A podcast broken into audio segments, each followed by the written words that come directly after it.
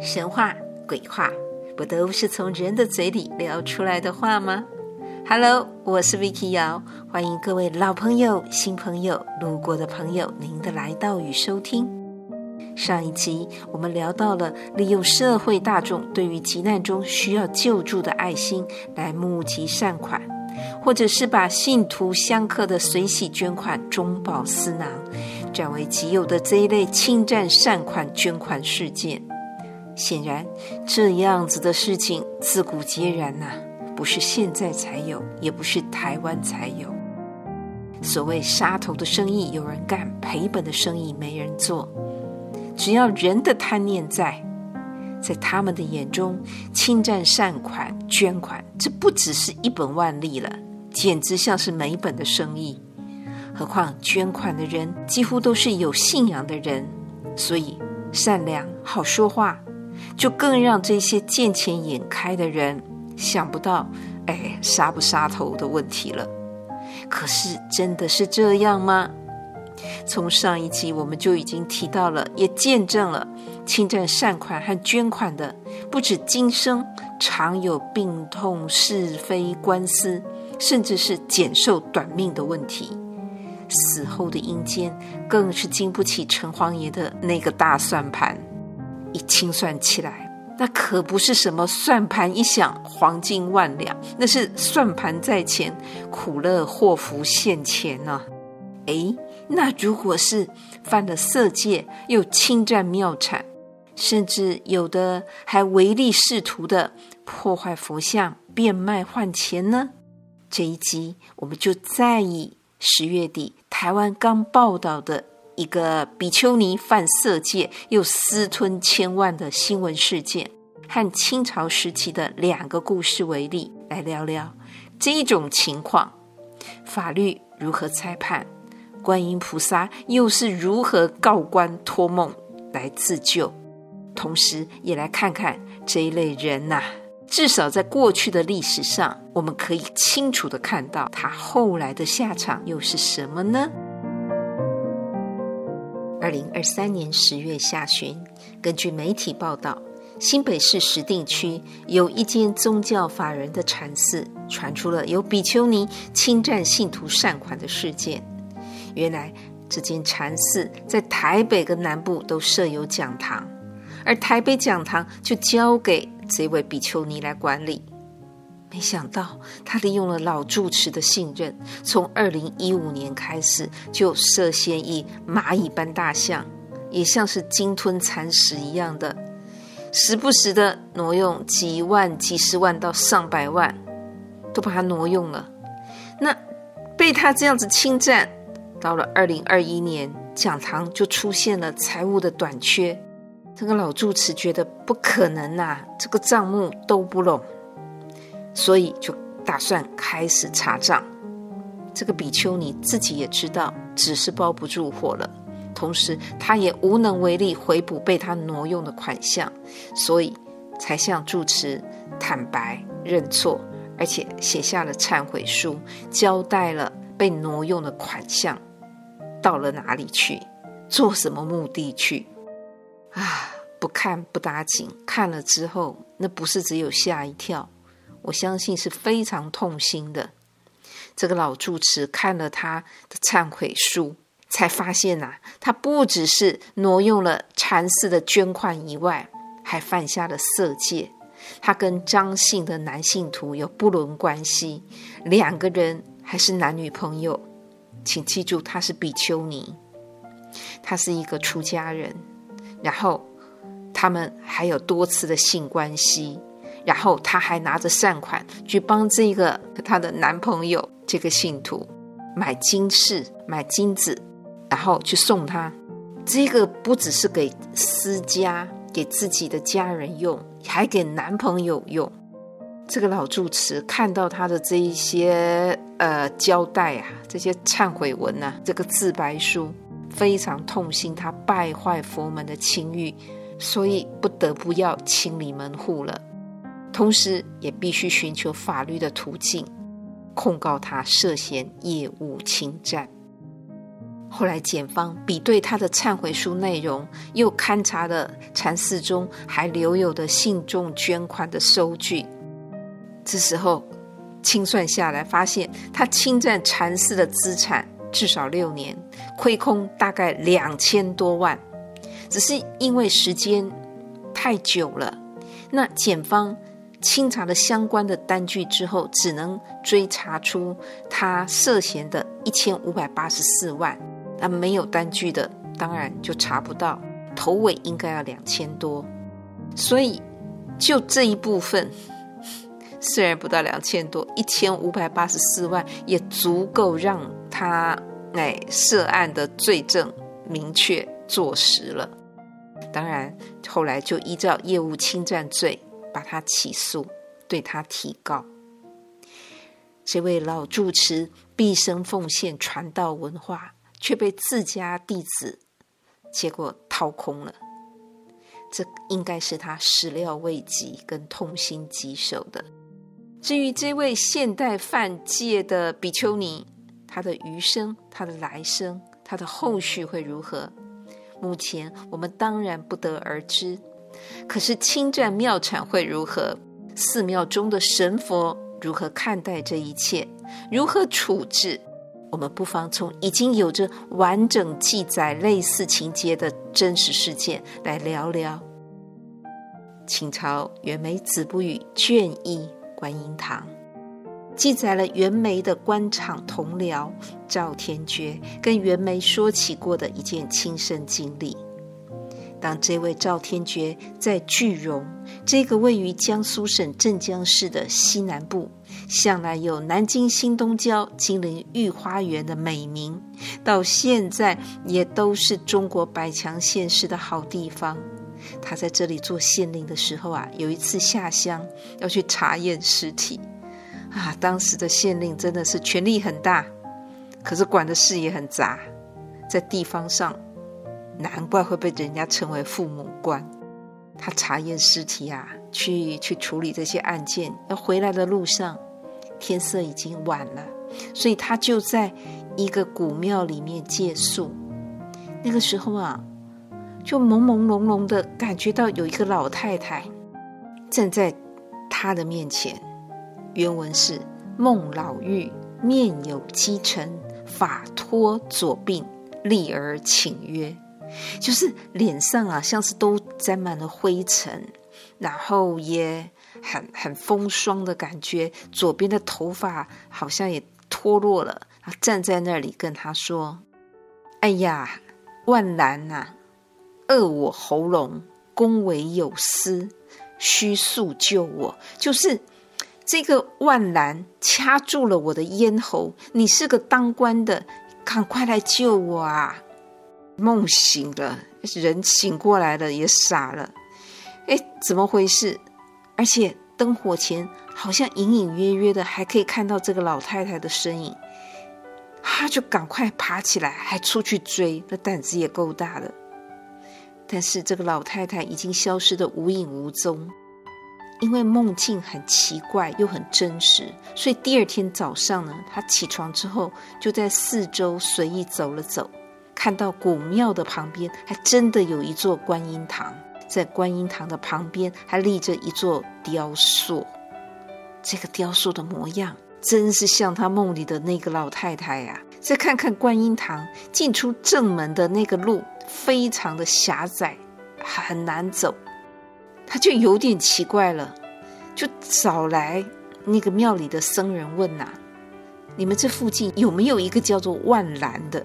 因为字也搞不清楚，只知道那个音万兰。”那那个出家人就说：“观音堂正前面的那座民房就是万兰家的、啊。”哦，这个县老爷啊，县太爷一听，他心里有点明白了。为什么老太太说她的喉咙被掐住的意思？她的出入的大门口整个被占据了，所以要进到他这个庙堂会变成不止九弯十八拐，根本就既不庄严，也真的会让他的香客跟各方面人家要进出这么不方便，谁还来呀？所以呢，他心里有数，就把这个万兰找过来问说：“这房子是你祖上传下来的吗？”那万兰说：“不是啊，这个房子以前是进出观音堂大门的地方。今年正月的时候，那庙里的僧人偷偷卖给了我，二十两银子就成交啦。”这个县太爷他并没有告诉万兰说自己梦里的情形，他没有拿着神意，拿着梦境，然后来要挟他，或者是来劝善，他直接用人间的办法。可是应该也是因为有他官位的这一个优势，他拿出二十两银子给万兰，赎回了这间房子的地产产权，而且重新的整理整顿。把它又重新恢复为观音堂大门的出入之地。后来啊，这个赵县令就跟袁枚说：“当时我四十多岁，都还没有孩子。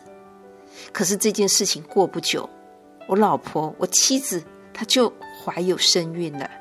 在快要生产的一天傍晚，我又梦到了那个老太太，她怀里抱了一个孩子送给我。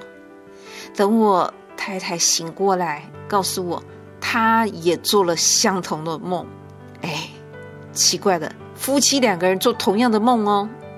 过不久，赵天觉他真的就得了一个儿子，他太太生的就是个儿子，这不就是观音送子吗？观音堂的观音在故事中，在梦里一出场就是一副狼狈的样子，头发掉了半边。脸色沾了一层灰，啊！管理这个寺庙的僧人还把他前面的房子、他的那个地给变卖了。神明也很无奈呀，佛菩萨也无奈呀，他只好求救于刚好路过的这个官员，公为有司。公就是说他尊称他，那有司就像公，所谓公司公司，那个司是管理，就说你是有。全职，你是有职位的，你是官员呐、你要救我啊！这样子的托梦实在值得万位。也许有人会问，为什么不托梦给庙里的和尚，而要去找官员呢？他为什么不惩罚和尚？或许是真的和尚也有他的为难，或许是真的香火冷清到无以为继。总之，观世音菩萨用他最直接的方式，找到有能力、有财力解决事情，也愿意解决事情的人，并且也祝福他，让他在四十几岁的时候，终于顺利得子。接下来要讲的另一个，也是四十几岁才得子的例子，可是跟袁枚这位朋友赵县令就完全不同了。心性不同，处事不同，当然遭遇也就不同啦。清朝初年，镇江西门由原先的唐奎山移到了北城外的阳棚山。旧西门附近本来有一座佛寺，规模是很庄严、很干净的，打扫得很清幽，也是一个立春台的古迹。立春台是什么呢？就是明朝以来，仕宦官家跟地方士绅、有钱人家也好，或各路人马也好，都会在这里迎送饯饮，就是在这里接待、欢迎，或者是给人家饯行，都在这个地方聚会。所以呢，本来当然很热闹啊。可是自从城门改迁了，那路就不同啦。道路既然相隔遥远，人潮也慢慢退去，这一个佛寺就荒废掉了。佛寺虽然废了，但是还有三尊大的铜佛像，相传是五代时期所铸造的，大概有几万斤的重量，就这样子的铺露在山林之内。这个时候，有一位姓谢的人家，这个谢某人呐、本来就是在卖铜的，以此为业。他看上了这一个他眼中的大的利润，所以呢，他就沟通了，也是勾结吧。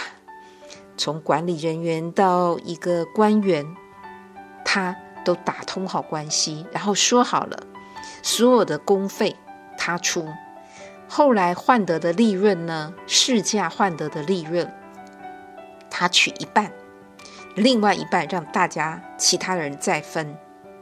结果在销毁铜像的当天，大家眼睁睁的就看着铜像三尊大佛啊，手脚身体都化了，只有那个佛头都没有坏掉。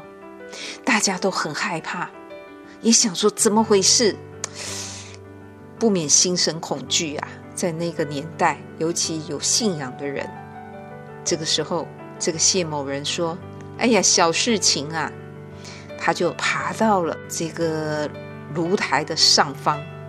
各位，你猜他要干什么？他当尿尿小童，他竟然站在那个熔炉的上面，对着那个炉子里面的这个铜像撒尿。当下那个佛头就全部融化了。当他正高兴为自己的这一个举动，竟然可以得到这样子的财富，顺利。就把这个铜像都融化，可以变成他的资产，他正高兴。更高兴的是，家里的工人刚好长工又来跟他说：“哎，女主人生了，你当爸啦！”四十几岁一直都没有孩子的他，更是喜出望外。所以他就认为是这一个佛，他的劫数难逃。此佛劫数。当为我毁，就是毁在我手里啊！是你的劫难，只是算你倒霉呀、啊。而且他也觉得这个就是他要翻转他的命运要翻转的一个契机，所以他就为他这个孩子取名叫谢铜头，因为本来是铜像的头一直都化不掉，但是连这样子他都有办法让他化掉，他以此。引以为傲，引以为豪。哎，真的不知道这个人怎么想的。不过，的确，他的家是真的慢慢慢慢就有了改善，又有钱了。可是，这一个人胆子当然也越来越大。后来，他做什么呢？他私铸制钱，就是做假币、假钞。这在古时候，不要说现在，在古时候是绝对死罪的。但偏偏呢，他还做了好几年。后来，他的同党因为这些事情被抓了，就把他给牵连出来。他知道，嗯，他自己会有危险的。这个也是个狠人呐、他干脆就用那个热煤、热灰毁掉了自己的两个眼睛，就这样生生的，把自己的两个眼睛毁掉。其实也等于是弃卒保帅吧。用两个眼睛来保住一条命，因为他到岸的时候，他就对着官府说：“我眼睛都瞎这么久了，我怎么可能还得去偷住这个钱呢？这是被人家陷害的啦！你想我这样怎么可能嘛？”哎，后来那个官员想一想，也对哈，就放他一马。可是当他的儿子这个谢铜头啊。长大之后有样学样啊，就跟着他这个老爸的路子，也开始也在继续的私铸银钱呐、又开始在做假币假钱。糟糕了，又被抓到了。这一下在乾隆年间，这对父子人赃俱获，结局是什么呢？这对父子就这样子一起被绑赴刑场。刑场在哪里？就在阳棚山下，当时那个佛寺的附近。同样的地方，他让佛头整个化为乌有，而他们后来呢，也是人头落地。听了这些，各位还会觉得十方善财、非分之财，真的是不拿白不拿？这真的能拿吗？今天先聊到这里喽，希望你喜欢今天的这一个主题，也请记得点赞、分享、订阅、开启小铃铛哦。期待我们下次再见了，拜拜。